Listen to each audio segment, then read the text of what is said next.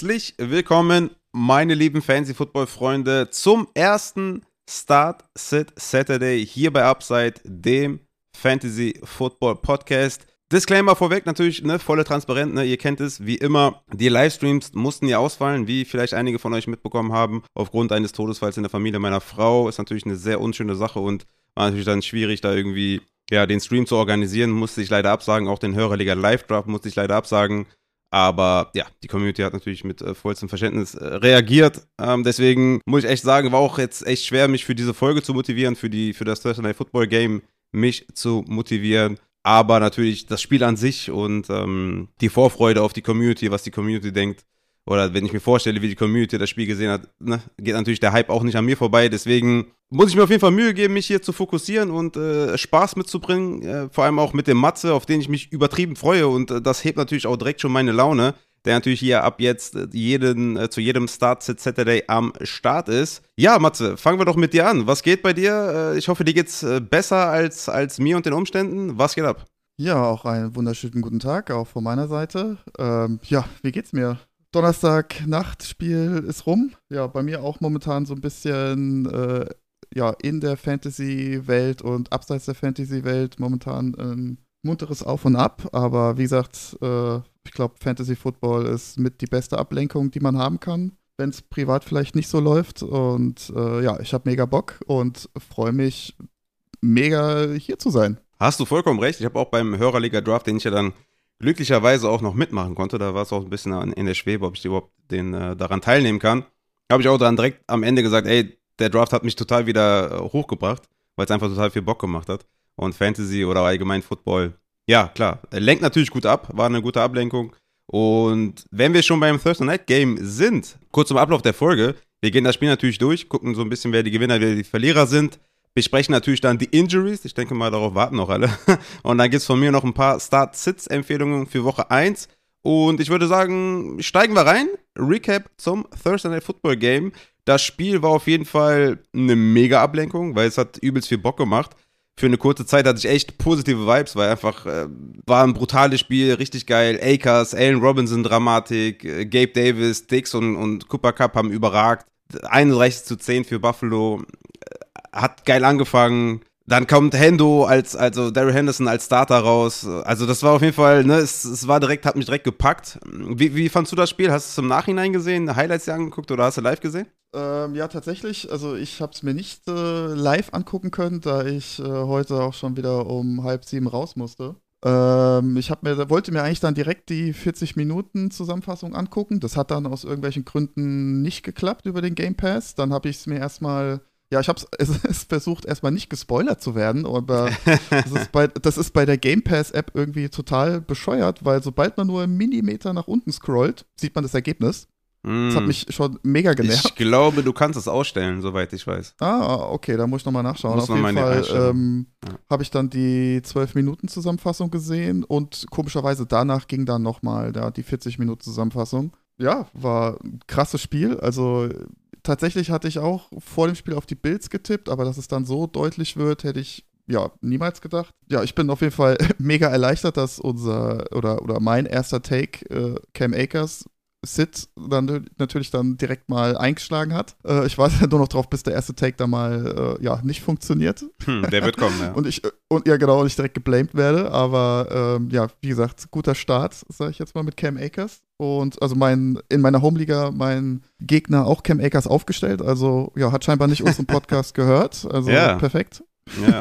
Man muss ja auch sagen, die die Injury Report 2.0 Folge gehört haben, die hatten ja eher ein Advantage gehabt, weil ich hatte ja nach der Show auch Akers auf Running Back 33 runtergestuft. Und ja, letztendlich war es, glaube ich, eine gute Entscheidung. Aber wenn wir schon bei den Verlierern sind, ich glaube, die heben wir uns zum Ende auf, weil wir, wir wollen ein bisschen die Laune steigern und gehen erstmal zu den Gewinnern, würde ich sagen, auf Seiten der Rams. Und da haben wir zuallererst, glaube ich, Cooper Cup der, ja, ich meine, der ging jetzt in die Saison als ne, Regression-Kandidat und diese hohe Target-Share wird er nicht aufrechterhalten, also habe ich natürlich auch gesagt. Und was passiert? Der kommt raus, 15 Targets, 13 Receptions, 128 Yards, Touchdown gemacht, 25,3 Fantasy-Punkte, direkt mit einem Banger gestartet. Tyler Higby auf Tight End auch eine solide Performance, ne? 11 Receptions, äh, 11 Targets, 5 Receptions, 39 Yards, nur 6,4 Fantasy-Punkte Aber ne, elf Tage ist natürlich eine Menge. Er ist natürlich jetzt auch kein dynamischer äh, Tight End, der jetzt irgendwie after the catch viel mit dem Ball anfängt. Aber ich würde sagen, der wird moving forward auf jeden Fall auf Tight End eine ordentliche Streaming-Option sein, weil vor allem natürlich Stafford auch viel underneath geworfen hat. Der erste Blick geht erstmal auf Cooper Cup, ne? Also egal was passiert, erstmal auf Cooper Cup. Dann geht der zweite Blick erstmal underneath und dann irgendwann zu Allen Robinson, wo wir dann später noch zu kommen. Und natürlich, du hast schon angesprochen, äh, die Cam Akers-Situation hat natürlich einen Gewinner hervorgehoben und das ist Daryl Henderson, der wahrscheinlich der Stil in den Drafts gewesen sein wird, ähm, rückblickend und ein echter League-Winner sein kann. Der hatte 13 Carries für 47 Yards, 5 Receptions gesehen für 26 Yards, 9,8 Fantasy-Punkte. Also 18 Touches im Auftaktspiel, Cam Akers komplett raus, 55 zu 12 Snaps gegen Akers gesehen, 39 zu 10 Routen gelaufen und 5 zu 0 Targets das ist schon echt eine Hausnummer. Hast du damit gerechnet? Also, ich war ja skeptisch, wie gesagt, Running Back 33 in meinem Draft. Yeah, yeah, cool, cool, cool, Victory Lab. Wir kommen gleich zu Aaron Robinson, da ist eine ganz andere, ganz andere Richtung. ähm, trotzdem für mich überraschend, muss ich ehrlich sagen. Also, es war ja auch schon in den äh, Training Camps zu hören, dass es so eine 1A, 1B-Lösung sein soll auf Running Back. Dass es jetzt so krass auf Henderson umschlägt, Meinst du, das wird so bleiben oder sehen wir noch ein bisschen mehr Akers in Zukunft und vor allem auch, weil Kyron Williams, der Rookie, ist ja jetzt auch mit einem High Ankle Sprain erstmal raus. Das sollte vielleicht auch für Akers, ja, kleine Hoffnung für Akers-Owner, ne? Oder wie siehst du das Backfield? Ja, also, ähm, um deine erste Frage zu beantworten, also ich hätte ehrlich gesagt auch damit überhaupt nicht gerechnet. Also ich hätte wirklich mehr mit einem 50-50-Split gerechnet. Mhm. Dass es dann so aussieht, also ja, zwölf Snaps ist halt echt, äh, ja, fast nichts, ne? Also das war schon ziemlich traurig. Ähm, ja, also scheinbar ist Cam Akers doch nicht so explosiv, wie man sich das gehofft hat. Und ja, Achillessehnenriss bleibt nach wie vor, ja, eine, mit die schwerste Verletzung für Running Backs, würde ich mal behaupten. Also Cam Akers hat eine neue Zeitrechnung nicht eingeläutet, was äh, ja die neueste OP-Technik äh, angeht. Ja, leider nicht natürlich, wenn wir äh, beim Spieler bleiben, aus Real-Life-Sicht, wünschen ja. wir ihm natürlich nur das Beste. Aber ja, da kommen wir auch schon zu den Verlierern tatsächlich. Cam Akers, drei Carries, null Yards, auch äh, zwei Stuffed Runs. Ist auch nicht immer seine Schuld oder die Schuld des Running Backs, ne, wenn ähm, irgendwie ein Run in Minus Yards endet. Aber ja, Achillessehnenriss, wir haben es gesagt in der Folge, sind natürlich schlechte Vorzeichen. Hat äh, zumindest mal ein Third Down Snap gesehen, wie gesagt, mit Kyron Williams out denke ich mal, sind die Chancen weiterhin da auf Snaps. Er muss sich natürlich dann auch die Snaps verdienen und das bleibt halt die große Frage, ob das dann vielleicht ein bisschen mehr wird, vielleicht so Richtung 60, 40. Ich glaube, das ist mittlerweile fast schon der Best Case für Cam Makers, dass er so ein Kind of Flexer wird, ähnlich wie so ein Jamal Williams oder was. Aber dafür muss er natürlich auch, auch Zahlen liefern. Cam Makers, ja, zumindest aus Fantasy-Sicht erstmal ein Hold, weil kriegst jetzt eh nichts für ihn. Und droppen, wie gesagt, ist mir noch ein bisschen zu früh. Warten wir nochmal vielleicht ein, zwei Spiele ab. Aber wenn wir mit den Verlierern weitermachen, würde ich ja jetzt zu, zu, zum Gegenteil des Victory Labs kommen. Das Allen Robinson war in meinen Draft-Rankings, glaube ich, Wide Receiver 17 oder 18. Ich war übelst hoch, hatte Bock. Ähm, wir kennen alle die Robert Woods-Zahlen. Es hätte eigentlich, ja, war für mich auch ein klarer Start. Also Akers war bei mir auch ein Sit. Allen Robinson ein Start, da habe ich dann reingekotet.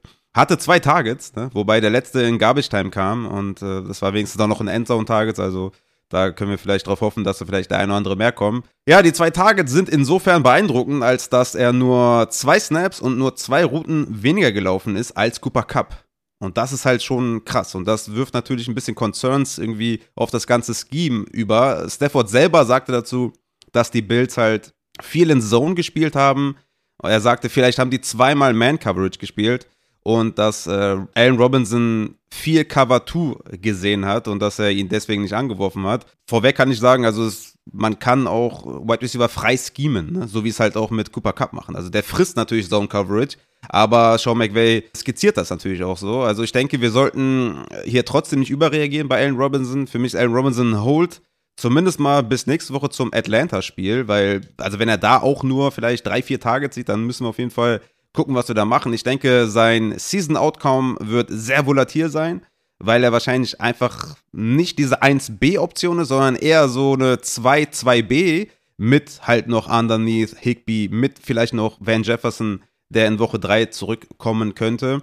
Also ich bin da wirklich sehr abgeneigt, was so das Season Outcome angeht, also was sein Upside vor allem auch angeht. Trotzdem für mich eher ein Hold. Ich muss dazu sagen, ich habe ihn dreimal gerostert in meinen Ligen und ich habe ihn gestern Nacht noch abgegeben für Christian Kirk. Also natürlich habe ich auch geguckt, okay, kann ich hier eine gewisse Diversität, äh, ne, habe ich ja immer gerne mein, in meinen Ligen. Ich will jetzt nicht dreimal irgendwie, irgendwie in, in, die Röhre gucken und habe halt versucht, irgendwie noch einen adäquaten Gegenersatz äh, zu finden mit Christian Kirk. Und ich glaube, würde man jetzt nach Week One draften, wären, glaube ich, Cooper, äh, wären, glaube ich, Allen Robinson und Christian Kirk nicht weit auseinander. Ich glaube, das war noch ein relativ solider Deal. Aber ich würde euch auf jeden Fall davon abraten, krass überzureagieren. Aber es bestehen natürlich krasse Concerns, weil er stand auf dem Platz, er hat, ist Routen gelaufen und hat einfach den Ball nicht gesehen, weil natürlich die O-Line auch gar nicht gehalten hat, ne, von den äh, Rams. Die, die standen ja so extrem unter Druck. Was sagst du zu Allen Robinson? Wie siehst du ähm, ja, sein Season-Outcome? Ja, ich war ehrlich gesagt auch dann äh, ja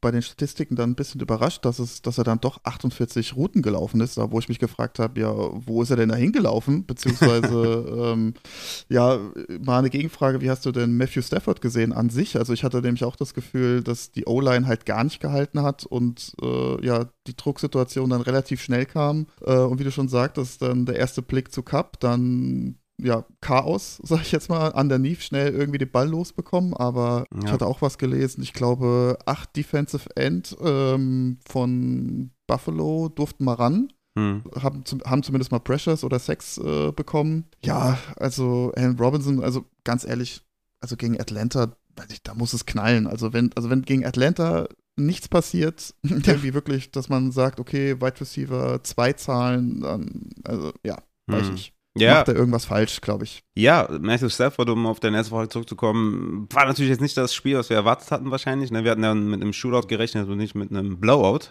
Und es ist natürlich dann, ja, 6,8 Fantasy-Punkte für Stafford, drei Interceptions, 240 Yards nur geworfen, natürlich den einen Touchdown hatte er auf Cooper Cup, der war natürlich auch Weltklasse. Ja, die O-Line war, war sehr wackelig. Ne? Ich glaube, das waren 6 Sacks, ich bin mir nicht mehr ganz sicher. Und war ja eigentlich durchgängig ein Four-Man-Rush der Bills, ne? Ähm, die die O-Line da auseinandergenommen hat. Also keine Blitz-Packages oder sowas. Also das war natürlich sehr concerning. Sollte gegen Atlanta dann auch äh, nicht so krass sein, dass er da so ständig unter Druck ist. Und für mich gegen Atlanta nächste Woche ein klarer Start. Ist natürlich auch die Frage, wie sehr äh, ist das doch ein Problem da mit der Schulter. Ich denke, es war im Grunde genommen eher, eher die, der Druck die ganze Zeit und einfach, dass er den Blick für Allen Robinson einfach nicht so hat. Also ich glaube, ja. Allen Robinson wird mega inkonstant sein. Ich glaube, er wird Touchdown-abhängig sein, wie Woods auch letztes Jahr teilweise äh, Touchdown-abhängig war.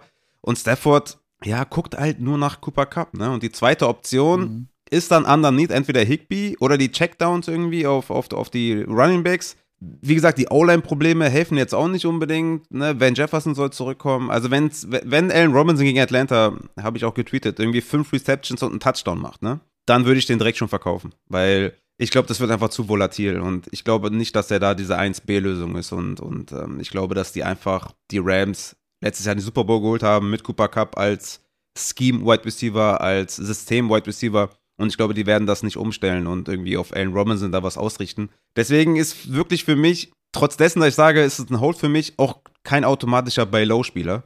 Weil es einfach mir zu unsicher ist tatsächlich mit Allen Robinson und mit der ganzen Offense. Und ich meine, die O-Line wird weiterhin natürlich Probleme haben. Staffords erster Look geht auf Cup. Und ja, also ich glaube, wir haben wieder so einen krass dominanten Alpha mit Cooper Cup und dahinter halt eine Gap und dann halt Allen Robinson oder wen auch immer. Aber diese Gap wird halt so groß sein, dass er halt nicht mehr sein wird als ein Wide Receiver 3 mit weekly volatilem äh, Touchdown-Upside.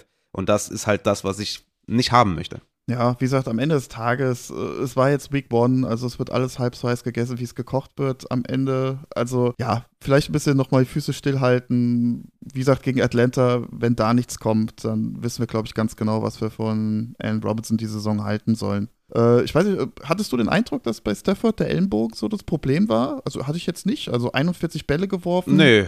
Hat auch weit geworfen, also es, es war halt nicht immer genau, aber ja, das ist bei fitten Quarterbacks auch manchmal das Problem. Hm. Ähm, erste, erste Interception war Missverständnis, zweite Interception ging auch so ein bisschen auf Cup, ne? Und die dritte war dann Deflected Ball, ne? irgendwie auf den Helm geworfen, Ball fliegt nach oben und wurde dann intercepted. Ja. ja, sah, jetzt nicht, sah jetzt nicht glücklich aus, aber ich hatte jetzt nicht den Eindruck, dass da irgendwie Ellenbogen, Schulter, ja, ihn dazu gebracht haben zu dieser Leistung.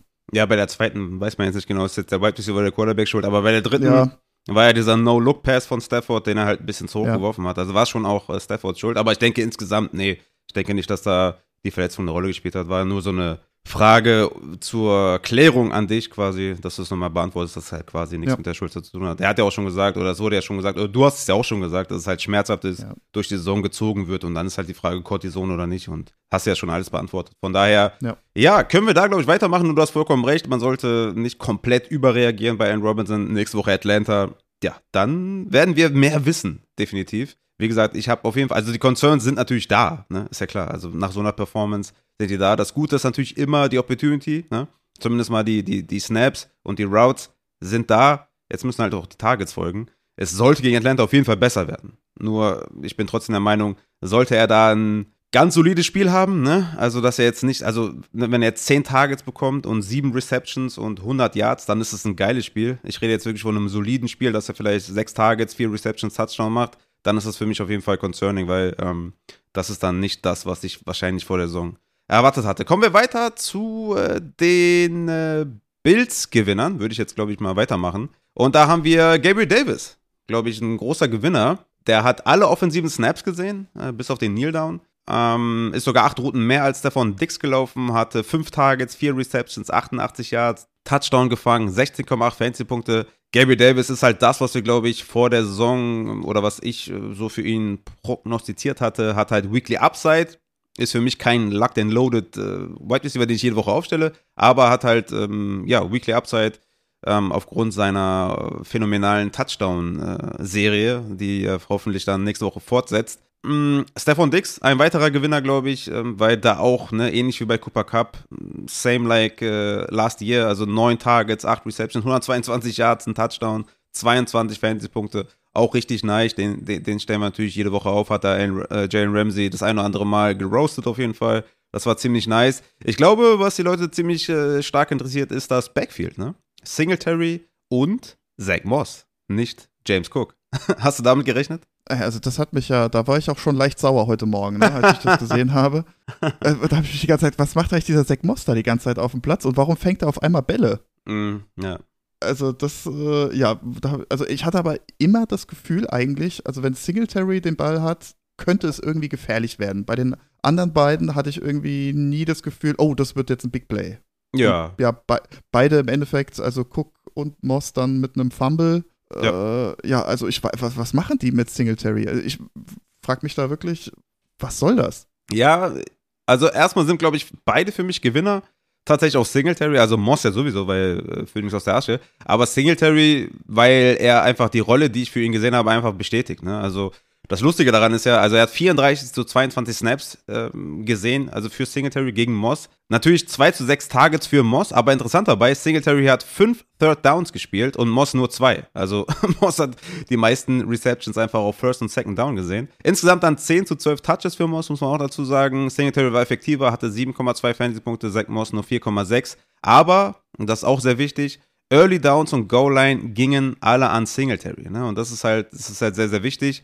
Moss hatte noch den Fumble. Trotzdem, wie gesagt, für mich beide Gewinner. Singletary bleibt für mich so ein Low-End Running Back 2, wie ich ihn auch schon davor hatte. Es war für mich eigentlich nur die Frage, oder ich bin davon überrascht, dass es halt so krass in der Form Zach Moss ist und halt nicht James Cook. Deswegen ist Moss für mich natürlich auch ein Gewinner. Aber Moss tatsächlich für mich jetzt auch, müssen natürlich den Sonntag abwarten, aber jetzt nicht irgendwie, weiß ich nicht, der, der höchst gerankte Running Back in meinem Waiver Wire Report, weil er, er ist halt immer noch die zweite Option. Singletary ähm, ist halt da von den Snaps ja ganz klar vorne.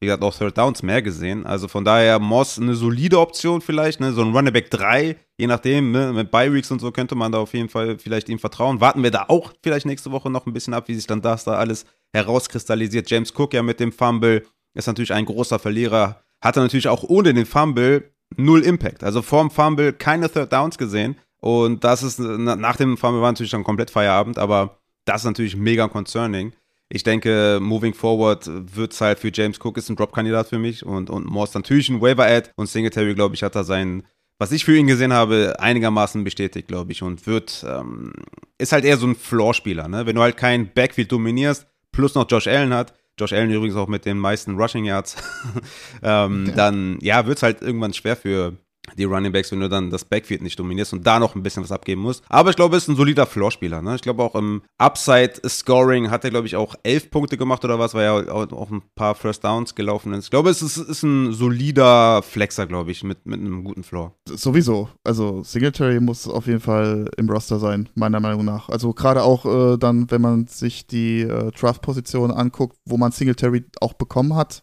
äh, kann man, denke ich, auch mit der Leistung zufrieden sein. Ich hätte ehrlich gesagt ein bisschen mehr erhofft, dass mhm. also dass da ein paar mehr Snaps an Singletary gehen. Deswegen war ich heute Morgen auch ein bisschen äh, ja irritiert, dass Zach Moss da so oft auf dem Feld stand. Also ja. wie du schon sagtest, schon so ein bisschen Phoenix aus der Asche. Äh, ja, hätte ich nicht mitgerechnet, ehrlich gesagt. Ja, ja. Genau, wir waren schon bei den Verlierern eigentlich mit James Cook. Ähm, ja, ist quasi raus, glaube ich, aus der Rotation. Äh, Tight End, Dawson Knox, auch ein großer Verlierer, hatte zwei Targets. Ich sage ja immer Tight End halt, ne? Irgendwie Touchdown oder Bust. Äh, bleibt trotzdem Borderline Tight End 1 für mich, also 1 bis 12, weil hat halt Weekly Touchdown Upside, würde ich sagen, auch wenn er da natürlich Touchdown dependent ist. Er hat natürlich jetzt auch viel geblockt.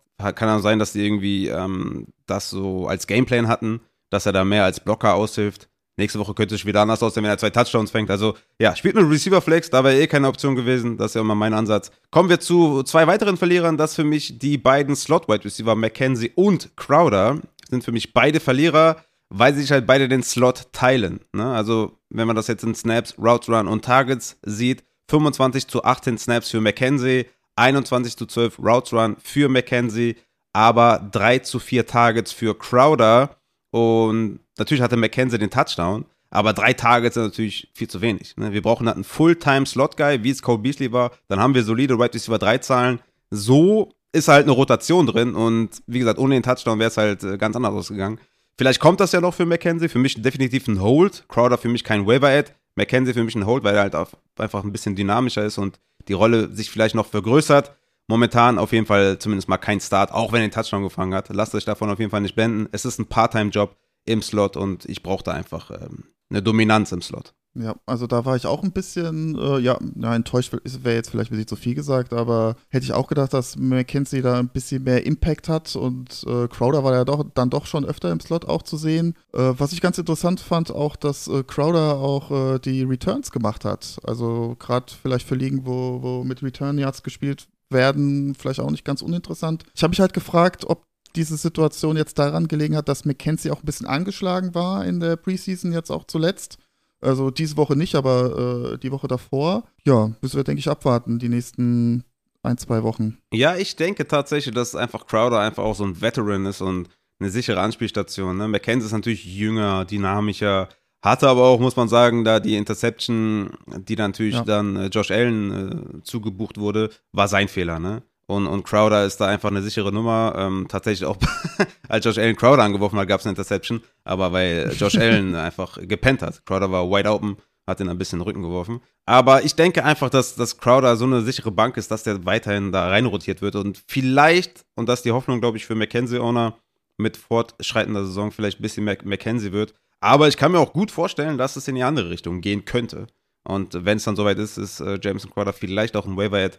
Stand jetzt dann eher nicht. Ich glaube, damit haben wir Thursday abgehakt. Oh, es sei denn, du hast noch irgendwas Wichtiges, außer dass Kyron Williams halt irgendwie High Ankle Sprain hatte, sechs Wochen wahrscheinlich out ist. Wirst du wahrscheinlich nur bestätigen können. Ja, ich würde sogar sagen, vielleicht sogar sechs bis acht Wochen. Ja. Äh, muss man natürlich abwarten. Wie gesagt, ähm, High Ankle Sprain, also nicht jeder High Ankle Sprain ist gleich. Also da kann es auch ganz unterschiedliche verletzte Strukturen geben. Ja, also auf jeden Fall die ersten sechs Wochen definitiv raus, vielleicht sogar noch ein bisschen länger. Ja, das dazu. Dann kommen wir zu den News, auf die wir alle warten, die Injury Report mit dem Matze. Und wir fangen an mit Zach Wilson. Der ist ja jetzt bestätigt mit vier Wochen raus. Ich glaube, das hast du ja auch schon so quasi antizipiert oder bist du doch überrascht, dass es jetzt äh, schon safe vier Wochen sein werden? Ähm, ja, von, von der Verletzungsdauer her, beziehungsweise jetzt, dass sie ihn auf die POP-Liste äh, POP beziehungsweise Injury Reserve Liste gepackt haben, bin ich nicht überrascht. Ähm, ich finde es gut. Ich finde es gut, weil man im Endeffekt äh, Zach Wilson danach perfekt äh, bewerten kann. Da gibt es keine Ausreden mehr. Er ist noch angeschlagen und ja, also von daher bin ich da überrascht, dass man, dass man diesen vernünftigen Weg geht.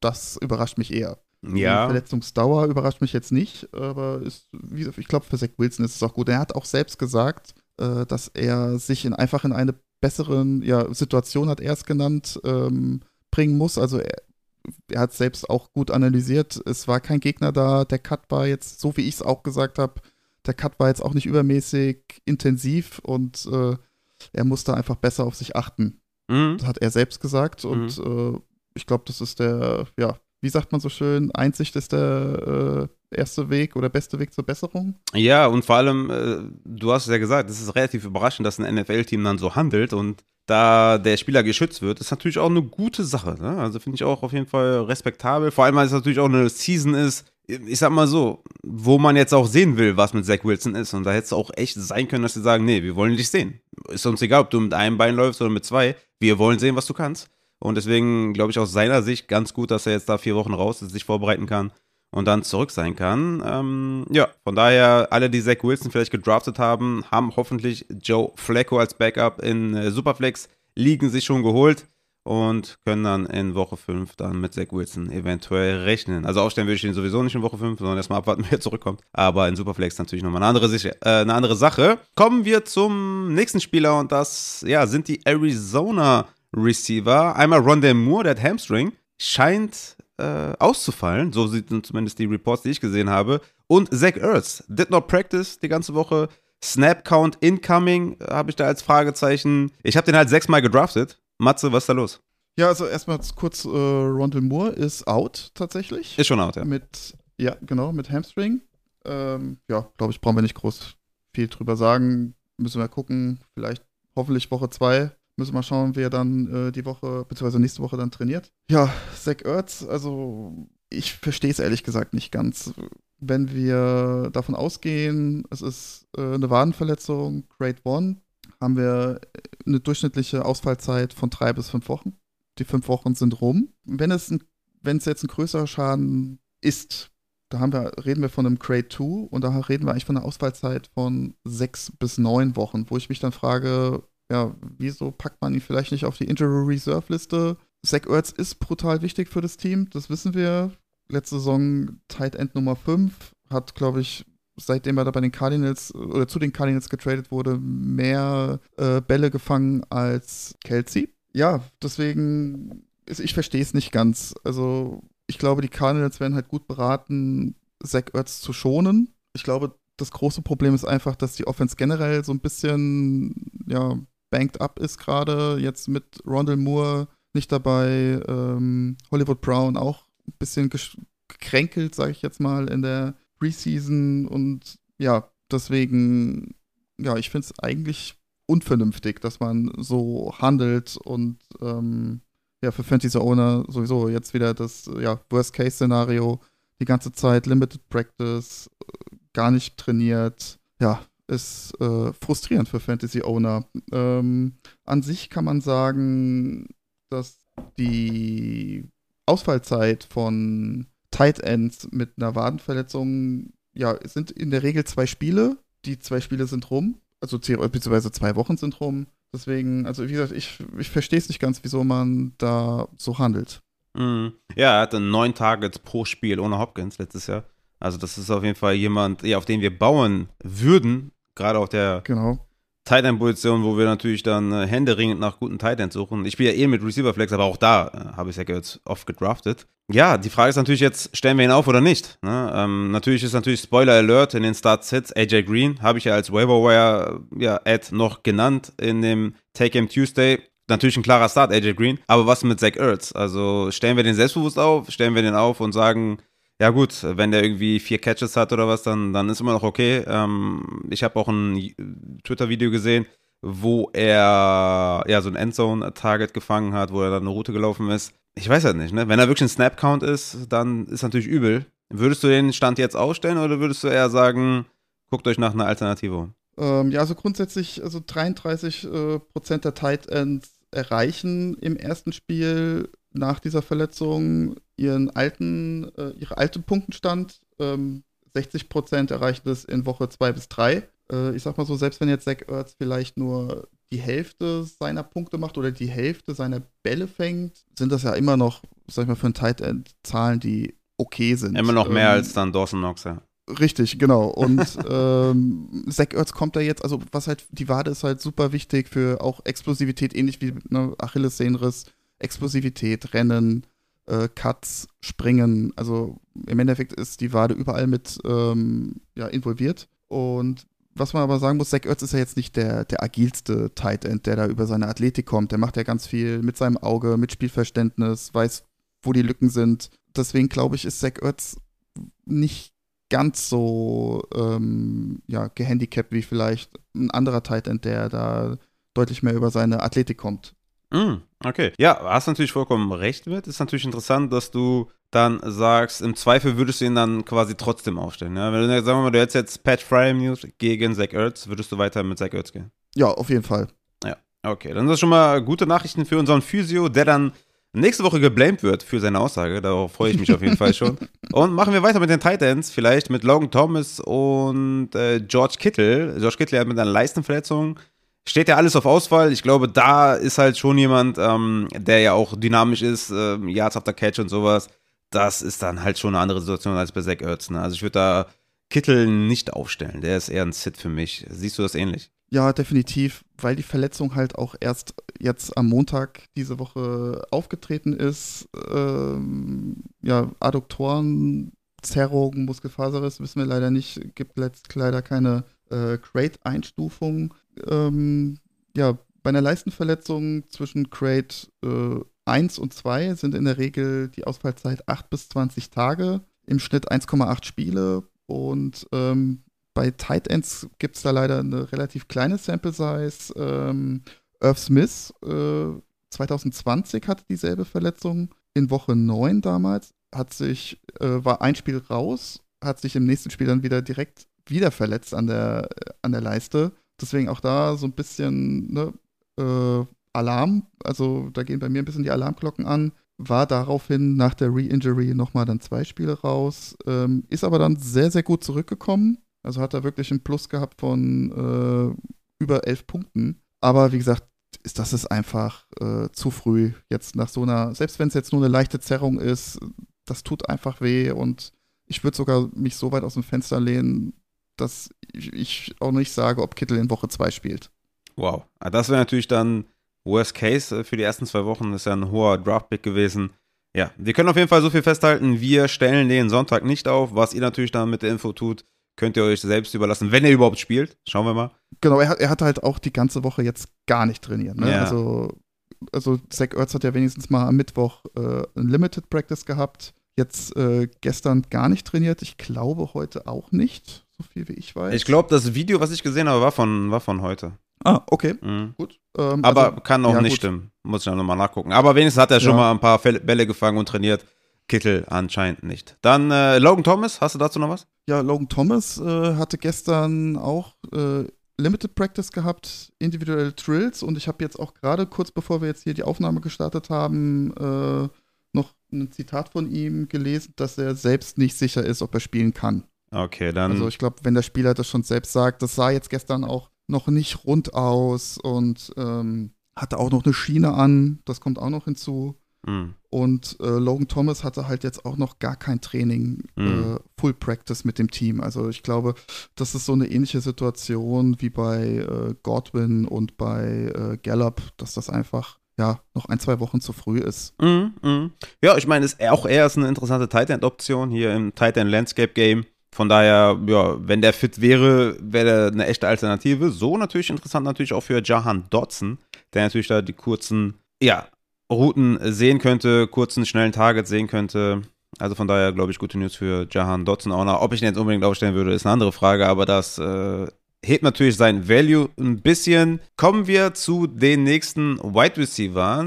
Da habe ich zum einen Michael Gallup, der ist zurück im Training, aber soll ja diese Woche auf jeden Fall schon mal nicht spielen und nächste Woche highly doubtful. Was ist mit Michael Gallup? Gibt es da einen guten Progress bei ihm? Ja, also grundsätzlich, das hatte ich ja auch schon letztes Mal gesagt, der Progress, Progress ist super, nur ist es halt viel zu früh. Mhm. Also sofern Michael Gallup nicht mal mindestens eine, wenn nicht sogar zwei Wochen Full Practice mitmacht, glaube ich, brauchen wir da gar nicht drüber reden. Ja. ob er spielt oder nicht spielt. Also ich glaube, das ist halt auch viel ähm, Geplänkel, ein bisschen vielleicht den Gegner verunsichern. Also okay. ja, würde ich, würd ich mir jetzt keine großen Hoffnungen machen, auch für nächste Woche. Vielleicht hoffen sie auf Woche 3, weil die haben natürlich auch White Receiver arge Probleme und haben ihn deswegen nicht auf POP gesetzt, aber ähm, wenn das jetzt irgendwie länger dauern sollte, hätten die das eh schon tun können. Vielleicht hoffen sie auf Woche 3, aber selbst da würdest du sagen, solange du jetzt nichts gesehen hast auf dem Platz von Michael Gallup, ist wahrscheinlich für dich eh weiterhin ein Sit. Ja, also ich weiß nicht, hast du das Bild gesehen von dem äh, Oberschenkelumfang? Nee. Nee, also da sah der, da gab es schon nochmal einen deutlichen, äh, ja, Unterschied, was äh, den, das Volumen des Quadrizeps angeht. Also da kann man schon von ausgehen, dass da noch ein, ein größerer Trainingsdefizit herrscht. Okay. Und ähm, ja, wie gesagt, die, die neun Nicht Monate, zu empfehlen. ne, diese, diese berühmten neun Monate nach Kreuzband-OP, die sind halt auch erst äh, Anfang November rum. Also ja, es wäre, also jetzt Anfang September wäre das echt noch, äh, ja, Wahnsinn. Okay. Hoffen wir mal, dass der gute Progress nicht für ein Hindernis, sollten die ihn zu, zu früh bringen und da eine Re-Injury dann kommt. Also hoffen wir mal, dass sie da ja, einen guten Ansatz fahren, da die, die äh, Verantwortlichen. Kommen wir zu Van Jefferson, habe ich eben schon gesagt, soll die ersten zwei Spiele verpassen, vielleicht Woche drei zurück sein. Gibt es da irgendwas, was du dazu sagen möchtest? Knie-OP und also ist ja wahrscheinlich, also so wie ich das jetzt gelesen habe, auch wahrscheinlich für Woche zwei auch raus. Genau, soll Woche 2 auch raus sein und vielleicht Woche 3 dann spielen. Weitere Infos haben wir da anscheinend nicht. Kommen wir zu den äh, Spielern, wo die Leute sich Gedanken machen müssen, ob sie sie aufstellen müssen oder nicht. Ich habe jetzt mal ein paar rausgesucht, auch die jetzt ähm, von der Verletzung zurückkommen und wo Leute vielleicht dann antizipieren können, wann sie vielleicht zurückkommen könnten. Fangen wir an mit Jalen Waddle. Da scheint alles easy zu sein und ist ein hundertprozentiger Start, oder? Ist auf jeden Fall ein hundertprozentiger Start, aber auch da habe ich auch schon letzte Woche gesagt, wäre ich ein bisschen vorsichtig, was die ja, Re-Injury-Wahrscheinlichkeit angeht. Also hat er jetzt auch schon wirklich äh, drei, über drei Wochen jetzt nicht richtig trainiert. Ähm, könnte ich mir auch vorstellen, dass da ja dass das Volumen ein bisschen reduziert wird in Woche 1. Mhm. Ähm, ja, wie gesagt, das Einzige, wo ich mir ein bisschen Sorge mache, ist vielleicht die Re-Injury-Wahrscheinlichkeit, äh, aber ansonsten auf jeden Fall ein Start für mich. Ja. Also ich muss ihn auch auf, ich muss ihn auch aufstellen. Ja. Ja, wenn er jetzt nicht irgendwie auf White Receiver 2 ist, dann mindestens mal wahrscheinlich ein Flexer-Start. Also von daher, glaube ich, wird schwer, den zu zitten. Äh, vor allem, weil natürlich jetzt auch ähm, er schon trainiert hat und so weiter. Ja. Glaube ich, Also ich glaube, er wurde halt, ich glaube, er wurde halt diese Woche auch ähm, noch viel geschont und äh, Mike McDaniel hat ja auch gesagt, er ist very, very confident mit ihm. War auch jetzt nicht mehr auf dem Interview Report. Ja. Ähm, also eigentlich, eigentlich positive Zeichen. Sehr, sehr gut. Ähm, nicht so positive Zeichen, aber auch schon quasi antizipiert von uns. Chris Godwin did not practice und sah auch ja, auf dem Trainingsfeld jetzt nicht so danach aus, als wenn er jetzt irgendwie für Week One trainiert. Von daher können wir da auch, glaube ich, den, also sollte der spielen, was ich nicht glaube, klarer Sit, ne? Definitiv Sit. Also was ich mich jetzt gefragt habe, ob er vielleicht einfach den Rekord brechen will, dass er sozusagen der Spieler ist mit der schnellsten Recovery nach ACL. Vielleicht, vielleicht hat ihm das mit Akers ganz gut gefallen. Kann sein, dass man da intern irgendwie einen Wettstreit hat, wer schneller von zu Verletzungen zurückkommt. Ja. Aber er hat ja immer noch ein Non-Contact-Jersey an. Also, ja, ja, ja. ich verstehe halt, ich finde auch immer diese Videos albern. Oh, er ist auf dem Trainingsplatz und dann ist auf dem Video zu sehen, wie er sich dehnt. Also, ja, ja, es, es, sind wichtige News auf jeden Fall für, für unsere Hörer, weil man äh, nicht, glaubt, glaub nicht alle haben erstens Social Media und, und zweitens wird dann auch viel, ne, man kriegt dann irgendwie Sleeper-Notifications oder NFL.coms Notifications und deswegen, ey, Godwin nicht starten, bitte. Kommen wir zu unserem äh, Deontay spielt immer. Was mit der Schulter? Er ist cleared for, for Sunday. Habe ich mir aufgeschrieben. Bist du confident oder sagst du, hm, also wenn ihr vielleicht, also ich meine, das Matchup ist eh schon nicht so geil. Also die Ravens ähm, Secondary sieht natürlich äh, besser aus als letztes Jahr, weil letztes Jahr war komplett banked up und jetzt sind halt irgendwie alle zurück. Äh, ist natürlich Deontay, aber wenn da so eine kleine ja, Unsicherheit ist wegen der Schulter, würde ich ihn doch noch ein bisschen runterbumpen. Was sagst du zu Deontay? Äh, also als erstes sage ich mal, dass äh, die Verantwortlichen äh, von Pittsburgh auf jeden Fall in, mit einer Stufe sind mit Pete Carroll. also da wird uns eiskalt ins Gesicht gelogen. Also hier äh, Coach Tomlin ja auch gesagt, ja, er hätte ja sofort wieder reinkommen können. Und ja. jetzt haben wir diese Woche gehört, äh, das war, wäre nicht so der Fall gewesen. Ja. Ähm, aber ja, Deontay spielt, hat er auch jetzt, äh, habe ich auch gerade vorhin gelesen, hat auch gesagt, er spielt, er ist fit.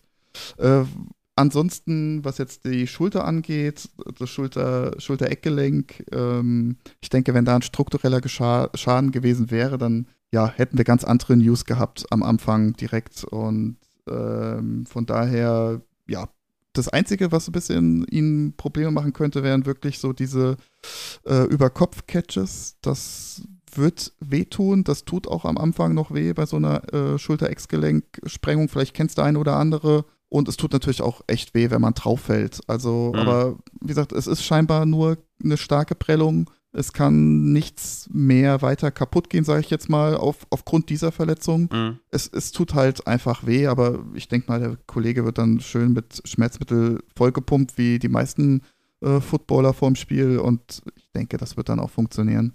Ja, man muss natürlich dazu sagen, bei Mitch Trubisky kann es schon mal sein, dass der ein bisschen höher wirft, als man vielleicht vermuten sollte. Deswegen, dass Deontay da das ein oder andere Mal über Kopf fangen muss, selbst bei einem äh, Zwei-Yard-Pass, könnte das der Fall sein. Deswegen, ja, ähm, ich glaube, da sollten die Doktoren dann äh, das beste Mittel wählen, dass er da nicht so viel Schmerzen hat. Dann haben wir Sterling Shepard, der hatte jetzt die ganze Woche Limited Practice.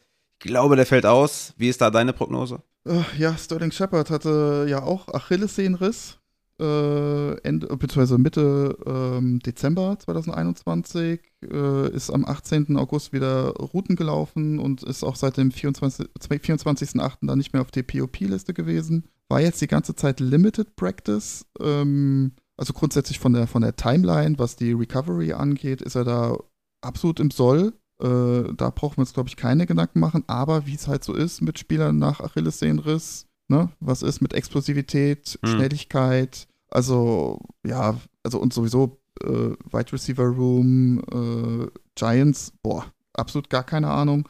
ähm, generell kann man sagen, auf jeden Fall ist, äh, was jetzt die, die Fantasy-Performance äh, angeht, sind Wide Receiver nicht ganz so belastet wie Running Backs. Also da ist der Leistungsabfall nicht ganz so groß. Das sind in Woche 1 im Schnitt minus 2,7 Punkte, Half PPA. Und von daher, also von der Verletzung her, ja, klar, muss man noch mit, mit Leistungseinschränkungen rechnen, aber generell jetzt auch unabhängig, ob jetzt Shepard verletzt ist oder nicht, würde ich ist eh, ist eh instant, ja. Also es sei denn, ich spielt ja. äh, 64er liegen, dann wird er wahrscheinlich starten. Aber alles andere genau. wird auf jeden Fall schwierig. Also er wird auf jeden Fall auch noch ein paar Tage brauchen, auf jeden Fall, um da wieder den Rost abzuschütteln. Ja, also ich glaube, es wird echt schwer da im. Also, also der, der Wide Receiver Core ist eh schon äh, dünn und ich weiß nicht, ob, wenn Shepard fit ist, ob er überhaupt viel Playing Time sieht. Aber warten wir einfach mal ab, wie gut der in Anführungszeichen von seiner Achillessehnenverletzung zurückkommt. Kommen wir zu den Green Bay Wide Receivers. Da haben wir zwei Christian Watson ist vom Injury Report runter und Lazard hat sich reingeschlichen. Ankle, did not practice, ist doubtful for Sunday. Ich würde ja eh beide nicht aufstellen. Was äh, sagen wir zu Alan Lazard? Ja, Alan Lazard, ja, äh, da hieß es ja von äh, Coach Lafleur, hieß stepped on, aber worauf? Ich weiß nicht, ein Hundehaufen, Bananenschale, ja, war ein bisschen komisch die Aussage. Also ich glaube nicht, dass es ein High Ankle Sprain ist weil dann wird man ihn ähnlich wie jetzt äh, bei äh, Rookie Williams von den Rams ihn wahrscheinlich dann sechs bis acht Wochen nicht sehen. Äh, deswegen gehe ich davon aus, dass, ein, dass es ein Lateral äh, Ankle Sprain ist. Vielleicht ähm, kurz als, als ähm, ja, zur Aufklärung, ein Lateral äh, Ankle Sprain sind im Endeffekt die Außenbänder, die dann einfach äh, beschädigt sind. Das kennt wahrscheinlich jeder von uns, der mal irgendwie beim Sport umgeknickt ist äh, ein High Ankle Sprain ist immer mit das Syndesmoseband äh, mit betroffen. Das ist im Endeffekt das Band, was unser Schienbein mit dem Wadenbein unten äh, äh, ja, verbindet im Endeffekt. Da haben wir ein vorderes und ein hinteres und äh, das muss auch äh, öfter auch mal operiert werden. Deswegen, da das jetzt nicht der Fall ist, denke ich einfach, dass es sich um einen Lateral Ankle Sprain handelt. Die meisten fallen ja ein bis zwei Spiele aus mit dieser Verletzung kommen allerdings relativ gut davon dann wieder zurück. Da ist der Leistungsabfall im Schnitt bei minus 1,7 Punkten Half PPA. Ähm, er hat jetzt die ganze Woche nicht trainiert, ist auch erst am Montag aufgetreten. Also ich glaube, da kommt jetzt einfach äh, der Sonntag leider zu früh.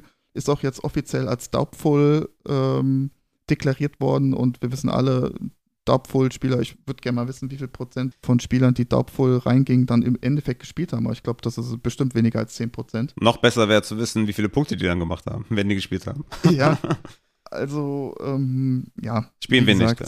Nee, auf gar keinen Fall. Ja. Christian Watson? Oh, habe ich auch Bauchweh. Also, selbst wenn er jetzt auch nicht verletzt gewesen, gewesen wäre, bei den ganzen Rookies, bei dem Wide Receiver Room, also habe ich ein bisschen Bauchschmerzen. Ähm, ich denke, was jetzt sein Knie angeht, er war jetzt auch lang genug raus. Ich denke, die Schwellung aus dem Knie ist raus. Ähm, hat er jetzt auch voll mittrainiert die ganze Woche. Mhm. Also ist klärt, also er spielt auf jeden Fall. Ist genau, ist klärt. Und ähm, was jetzt die Verletzung angeht, würde ich mir da jetzt weniger Sorgen machen. Wenn ich an ihn glaube und sage, hey, der wird da jetzt den mega Impact haben im Spiel, aufgrund dessen, dass vielleicht auch Lazar jetzt nicht dabei ist, mhm. ja, stellst ihn auf auf Flex, Nee. Kannst du machen, aber ich würde es nicht tun. Ja, also ich würde Aaron, Aaron äh, Jones und AJ Dillon auf jeden Fall spielen, weil die Optionen auf Wide ja, Receiver werden äh, sehr dünn. Romeo Daubs ist halt auch ein, eine Wildcard, ne? Ähm, Randall Cobb willst du eigentlich auch nicht spielen. Emma Rogers, ich meine, ne? ich glaube, dazu ist auch alles gesagt. Sammy Watkins ja. wird Woche 1 wahrscheinlich 40 Punkte machen, aber aufstellen willst du ihn, glaube ich, auch nicht. Also ich glaube, da sind alle Receiver, glaube ich, äh, ja, da hat man kein Vertrauen. Ich würde nur die Running Back spielen. Und äh, Tonjen auch wahrscheinlich. Ja. Auch eher, mh, hm, meh, nach äh, ACL-Verletzung. Ja, sollte der spielen, bitte auch nicht aufstellen. Kommen wir zum nächsten äh, Wide Receiver und das ist Michael Thomas. Yo, dazu ist, glaube ich, auch viel gesagt worden in der letzten Folge. Hat jetzt wenigstens schon wieder Limited Practice und ähm, die Aussagen, die ich gesehen habe, hießen, dass er spielen soll. Was machst du mit Michael Thomas? Spielst du ihn oder spielst du ihn nicht nach seinem kleinen Setback Hamstring? Also ich habe ihn halt in gar keiner Liga. Ja. Also ich, spiel, ich spiele ihn schon mal gar nicht. äh, aber ja, ich, ich, wenn ich jetzt an ihn glaube, ich sag mal so, sind wir mal ehrlich, also besseres Matchup wird es wahrscheinlich dieses Jahr kaum geben gegen Atlanta. Also vom Matchup her würde ich sagen, ja, kann man machen. Aber wenn er jetzt mein Right Receiver 2 wäre im Roster, boah, da hätte ich schon echt Bauchschmerzen, weil wir auch nicht wissen, was ist mit Olave. Landry ist auch gerne mal mit, mit vielen ähm, Targets äh, versehen. Also, boah, ich weiß nicht. Was denkst du denn, wie der eingesetzt wird? Wird er, wird er viele Snaps sehen? Wird er bedingt eingesetzt? Wird er einen Snap-Count sehen? Wovon gehst du aus? Also ich gehe davon aus, dass er, das hatte ich auch schon letzte Woche gesagt, also ich glaube nicht, dass er diese PPR-Maschine sein wird, die er halt. Ne, einfach äh, nur, einfach nur, was seine Snaps angeht. Nicht was seine Targets angeht, sondern einfach die Playing Time. Mhm. Also ich rechne ich, zwischen ja, 55, 65 Prozent, würde ich jetzt mal okay. tippen, aus okay. dem Bauch heraus. Ja, okay. Also ich glaube, es hängt auch echt auf, vom Spielverlauf vielleicht auch ab. Also wenn, wenn das Ding jetzt relativ schnell gegessen ist, ich glaube, dann braucht man ihn auch nicht unbedingt mehr einzusetzen als nötig. Ja. Wenn es natürlich jetzt ein enges Spiel wird, äh, klar, wird er wahrscheinlich öfter auf dem Feld stehen am Ende, um ja. den Sieg äh, heimzuholen. Mhm, mh.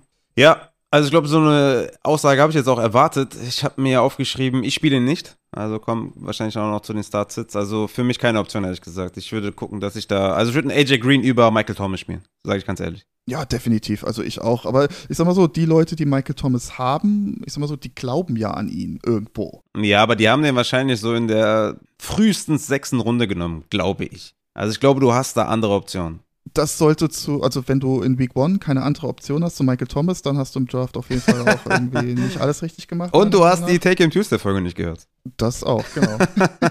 okay.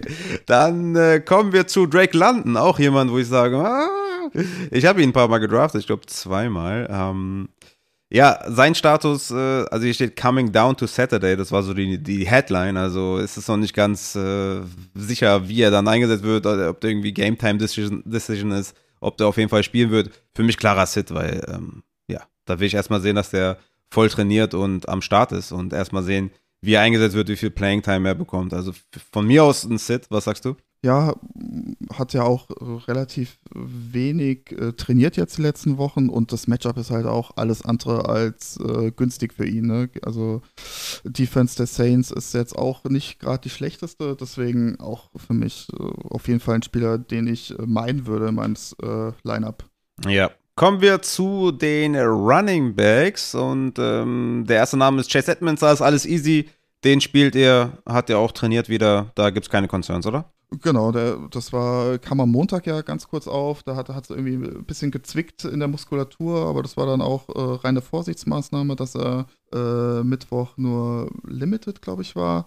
Aber war jetzt zuletzt äh, wieder Full Practice und ist äh, ready to go. Nice. Kenneth Walker, ähm, Progress ist, glaube ich, soweit echt okay, wie ich so gelesen habe aber ist out für Monday Night Football, oder? Also das wäre, das ist unrealistisch, ja, oder? Ja, es ist auch absolut albern. Ja. Also kein, kein, kein, ich liebe dieses kein einziges Wort. Training, kein einziges Training gemacht und ich weiß nicht, also warum auch? Also man hat ja auch Penny, also ist jetzt nicht so, dass man da, ich weiß nicht, eine, eine Trainingstasche hinten ins Backfield steckt, also weiß ich nicht. Ja, ja. Also ja, es wäre auch vollkommen unnötig. Genau. Also wenn ihr Kenneth Walker habt, dann äh, habt ihr ihn wahrscheinlich auch eher relativ spät genommen. Deswegen packt ihn auf die Bank auf jeden Fall. Miles Sanders Full Practice, ne?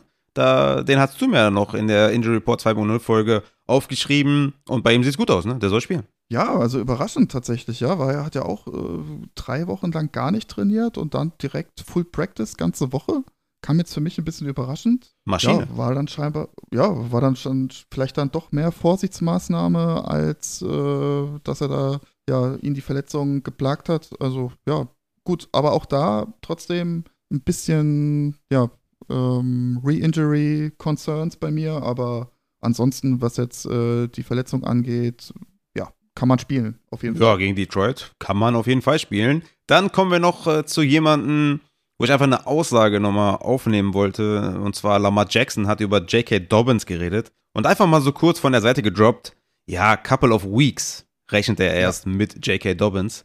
Ich glaube, das ist auch etwas, womit vor allem du auch gerechnet hast und in der Injury Report 2.0 Folge auch klar geäußert hast, dass du von JK Abstand nimmst und demzufolge haben wir beide den natürlich auch nirgendwo bekommen. Er war, glaube ich, in meinen Rankings letztendlich Running Back 34 oder was. Ja, Couple of Weeks hört sich auf jeden Fall nicht gut an. Oh, 34, da war hinter Akers, ja? Ja, ein, ein hinter Akers, ja. Weil ich von Akers ah, ja, okay. also, ne, ist fit, kann spielen. Dachte ich die ersten Wochen, hat auf jeden Fall mal einen ordentlichen Floor, aber JK war ja nach deinen Aussagen zufolge, wenn der Coach nichts sagt, auszugehen, dass er die ersten Wochen nicht spielt und das scheint sich ja zu bestätigen. Ja, ähm, ich fand die Aussage auch sehr spannend von Lamar Jackson. Also ist halt echt interessant, ne, was manchmal so Spieler dann aus Versehen vielleicht ausplaudern. Äh, Genau, genau, weil gerade äh, Stichwort Coaches, äh, ich weiß nicht, letzte Saison, ne, als Lamar Jackson verletzt war, da haben die das ja auch genauso abgezogen. Ich weiß nicht, ob du dich daran erinnern kannst. Die ganze Zeit Limited Practice und ja, Dienstag dann immer gesagt, ja, Sonntag könnte klappen und wir glauben fest dran und Good Process und was der Teufel und im Endeffekt kam Lamar Jackson die Saison nicht mehr wieder. Also, das sollte man vielleicht auch so ein bisschen im Hinterkopf behalten, ne? dass, dass die das auch schon mal abgezogen haben. Also, ja ganz ehrlich, ich, ich würde jetzt, wenn ich mich jetzt, wenn ich jetzt wetten müsste, wann kommt J.K. Dobbins wieder, würde ich sagen, Woche 4. Ja, das wäre natürlich echt übel. Aber das ist ja auch das, was du schon äh, vorher gesagt hattest. Deswegen äh, fand ich schon mal sehr beeindruckend auf jeden Fall, dass da mal so kurz was von Couple of Weeks äh, gesagt wird. Und dann ist ja immer die Frage, okay, wenn der Woche 4 zurückkommt, stellen wir den auf? Wahrscheinlich eher nicht. Also das ist auch immer die Sache.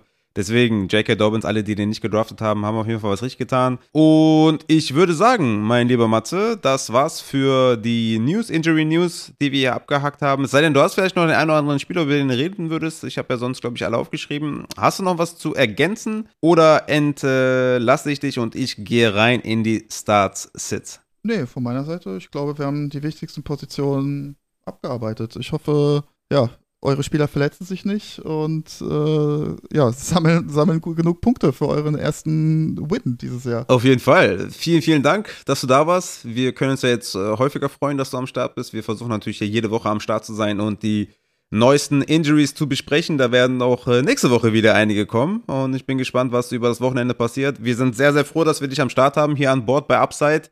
Ein Riesengewinn, glaube ich. Und ähm, ja, wir halten noch mal kurz fest, äh, würde ich sagen, dass wir, so habe ich das zumindest verstanden, Zach Ertz spielen werden. George Kittle eher nicht spielen werden. Also, äh, was heißt eher nicht? Also, bitte nicht aufstellen, selbst wenn er spielen sollte. Dann haben wir noch über Jane Waddle geredet. Den werden wir spielen. Chris Godwin spielen wir auch nicht, selbst wenn er spielen sollte. Deontay Johnson, zumindest von der Injury her, spielen wir den. Lazard spielen wir auch nicht, falls er spielen sollte. Christian Watson spielen wir auch nicht. Michael Thomas auch eher nicht. So habe ich dich auch richtig verstanden.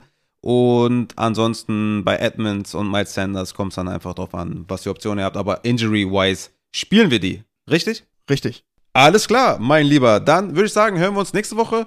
Und ich äh, versorge die Leute jetzt noch mit den letzten Start-Sets. Ja, vielen lieben Dank, dass ich wieder dabei sein durfte und äh, ja, freue mich auch auf die restliche Saison. Also ich denke, da werden wir durch viele Höhen und Tiefen gemeinsam gehen, aber gemeinsam stehen wir das durch. Ich sag dir ehrlich, ich freue mich aufs Blamen und mein, mein Rücken hast du nicht. Wenn du was Falsches prognostizierst, dann kriegst du, kriegst du voll auf die 12. Ach du Liebe, ich habe sowieso schon im Rücken, also boah, ich ja, stimmt. Nicht, ob ich das handeln kann, aber ja, ja, wenn man den Mund aufmacht, dann ja, muss man auch einstecken können. Da sind halt wir alle so, schon ne? durchgegangen und äh, da, da, muss man tough sein und dafür sind wir da.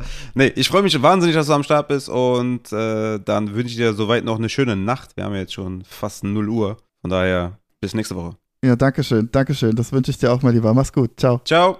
Also, gehen wir rein in die Start-Sits für Woche 1. Die Rankings sind natürlich online, die könnt ihr euch ohnehin schon reinziehen gab jetzt die Woche gar nichts Großartiges zum Updaten. Wird natürlich auch alles kommen. Zum Sonntag, denke ich mal. Ich werde versuchen, mich Samstag Nacht hinzusetzen und die Rankings nochmal zu überarbeiten. Checkt gerne patreon.com slash Fantasy, um da schon mal die ersten Startsits euch anzuschauen. Wir haben natürlich Week 1, ne? Äh, da ist klar, dass eher weniger Stats uns oder mir zur Verfügung stehen dass wir da einen äh, vernünftigen Progress äh, hinbekommen, denke ich trotzdem, weil man sich ja Sachen auch denken kann und ohne auf Stats zu verweisen, da etwas Vernünftiges äh, von sich geben kann. Ist halt bei Week One ein bisschen anders. Da kann man halt nicht so gut auf ähm, Stats von letztem Jahr verweisen, weil Umstände sich ändern in der Offense, Umstände sich ändern in der Defense.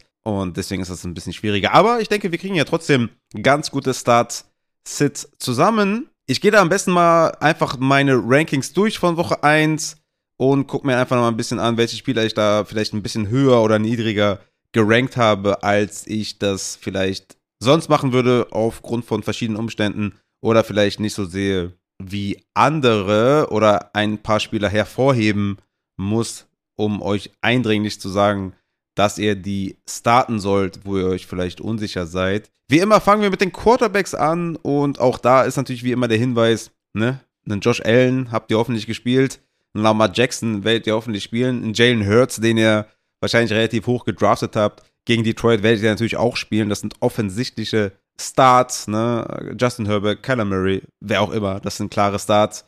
Ich würde sagen, wir fangen mal hier in den Rankings bei Trey Lance an. Den habe ich auf 9 gerankt at Chicago. Zu ihm ist ja auch in der ganzen Offseason viel gesagt worden, auch von meiner Seite mit seinem Rushing Upside. Hat ja ohne Touchdowns schon viele Punkte durch sein Rushing gemacht. Hat einen guten Floor, bringt Upside mit gegen Chicago. Für mich Trey Lance ein sicherer Start im normalen Scoring, im Upside Scoring. Hm, würde ich ein bisschen überlegen. Weil natürlich auch da Completions zählen. Und wenn Josh Kittle ausfällt, ist das schon auch für Lance ein Problem. Ne? Durch die Mitte, underneath, Yards after Catch. Ja.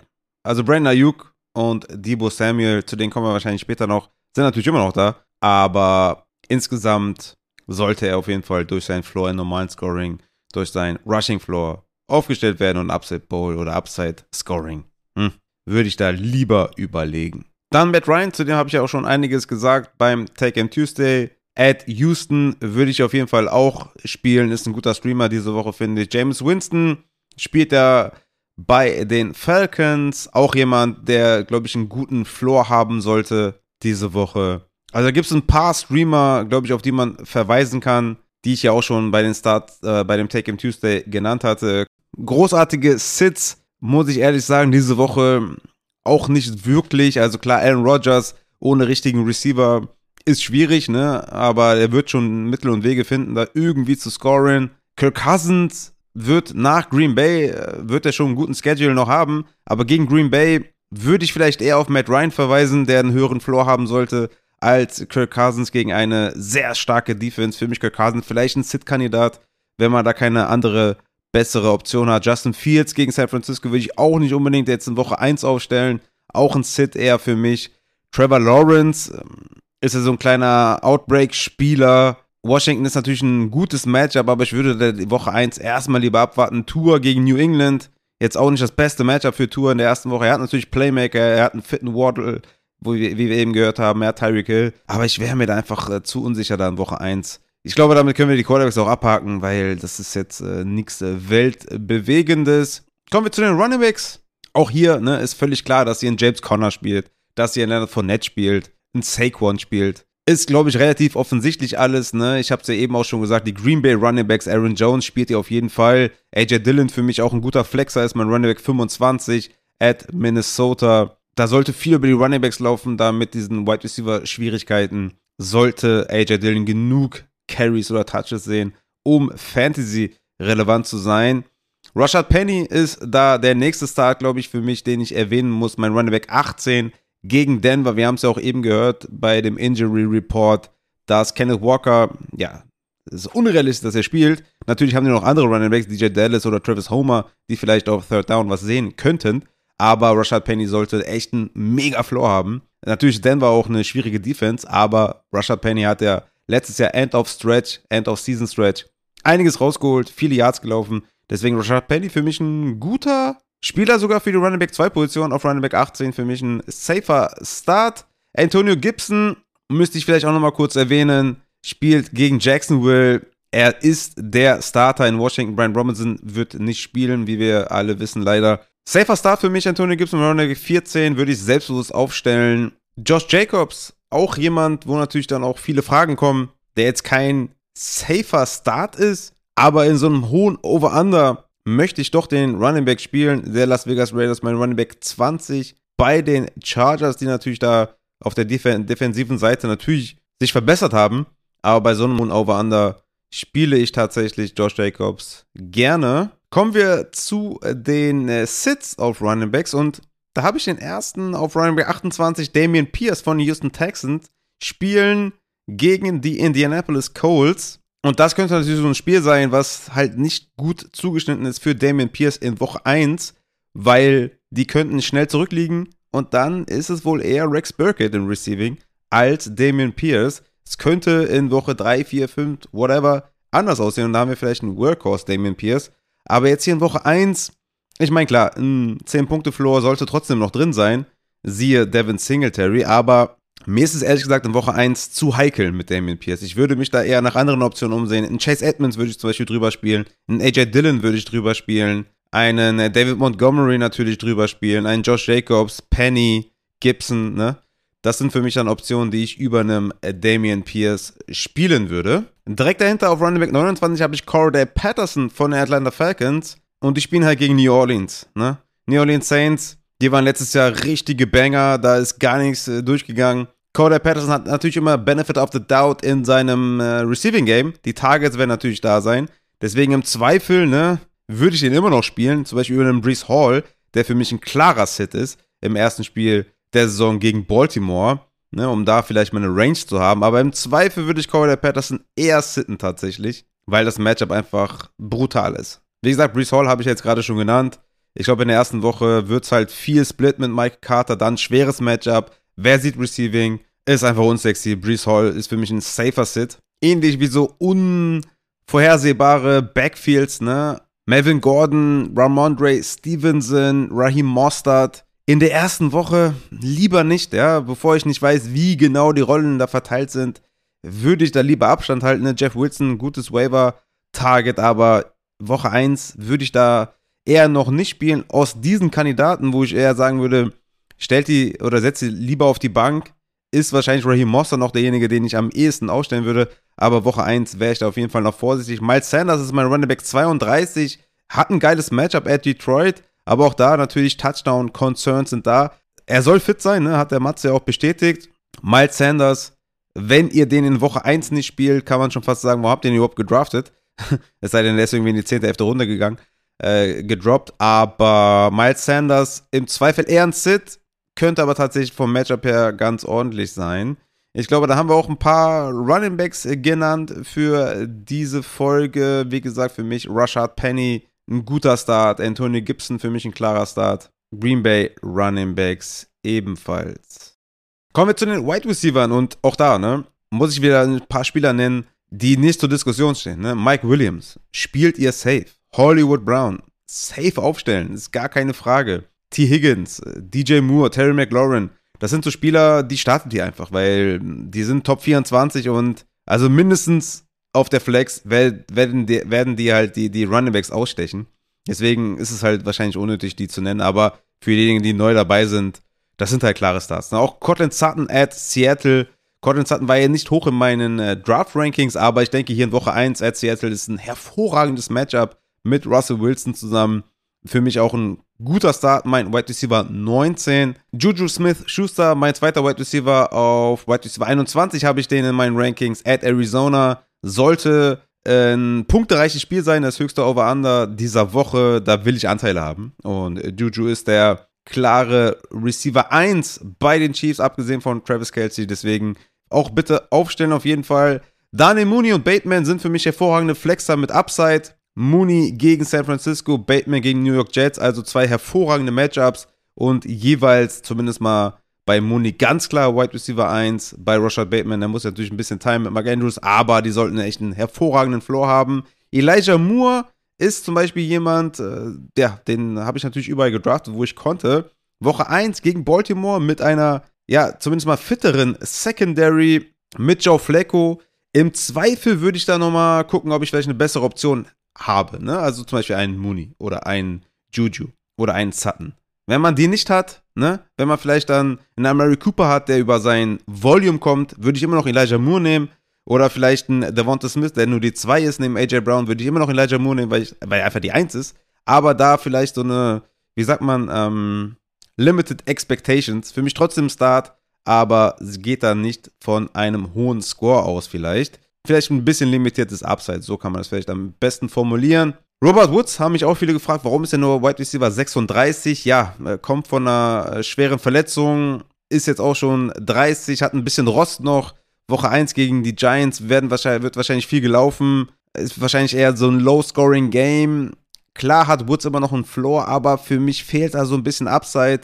Ich würde Stand jetzt AJ Green zum Beispiel mit dem Ronald Moore aus über einem Woods spielen, weil ich glaube, dass AJ Green einfach mehr Upside hat.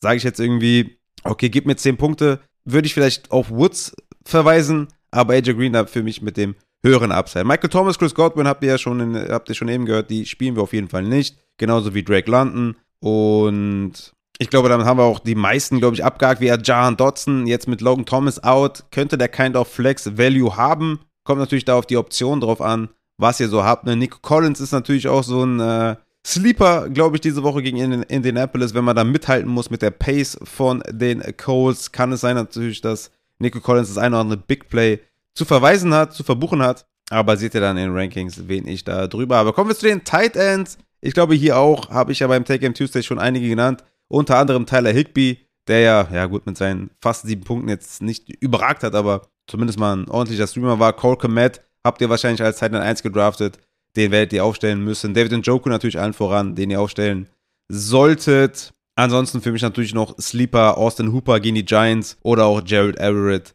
wegen dem hohen Over-Under gegen die Raiders von den Los Angeles Chargers. Und ansonsten hatte ich ja noch, glaube ich, Daniel Bellinger von den Giants, aber würde ich jetzt in Woche 1 vielleicht doch nicht. Ja, ähm, etwas äh, kürzere Start-Sits äh, diese Woche, wie gesagt. Ähm, wenn ihr Fragen habt, kommt in Discord, kommt in den Start Sit Channel. Ich komme da Sonntag auf jeden Fall nicht live, aber ich werde da auf jeden Fall erscheinen und euch nochmal zu Start Sits aufrufen. Da könnt ihr gerne eure Fragen stellen, werde ich dann prompt beantworten. Nächste Woche wahrscheinlich dann mit ein paar mehr Klarheiten, ne? Ich würde allgemein euch raten, jetzt nicht zu viel Risiko zu gehen, eher die sicheren Spieler spielen, wo wir einen klaren Weg haben, wie das aussehen könnte. Ne, ähm, Brees Hall zum Beispiel und sowas, das ist einfach zu unsexy, ja, das ist zu unsicher. Deswegen guckt, dass ihr Spiele aufstellt, die da in meinen Rankings relativ hoch sind. Und damit würde ich sagen, haben wir den Start Saturday auch fertig. Wir hatten äh, ein Thursday Night Football Recap, wir hatten die Injury Reports und jetzt den Start-Sit. Vielen Dank fürs Einschalten. Ich ähm, werde mich jetzt hier mal ans Bearbeiten machen und dann äh, wünsche ich euch übertrieben viel Spaß am Sonntag bei der Red Zone, denke ich mal. Da gucken wahrscheinlich die meisten. Viel, viel Spaß dabei auf jeden Fall. Football is back. Richtig geil. Dienstag, Take Game Tuesday mit dem Christian wird richtig wild auf jeden Fall. Ab nächste Woche dann hoffentlich auch wieder Livestreams zum Thursday Night Football und sonntags zum Start-Sits auf Twitch. Stay tuned, abonniert uns auf @upsidefantasy, at Raphael Upside oder at Injured Fantasy und ich würde sagen, haut rein.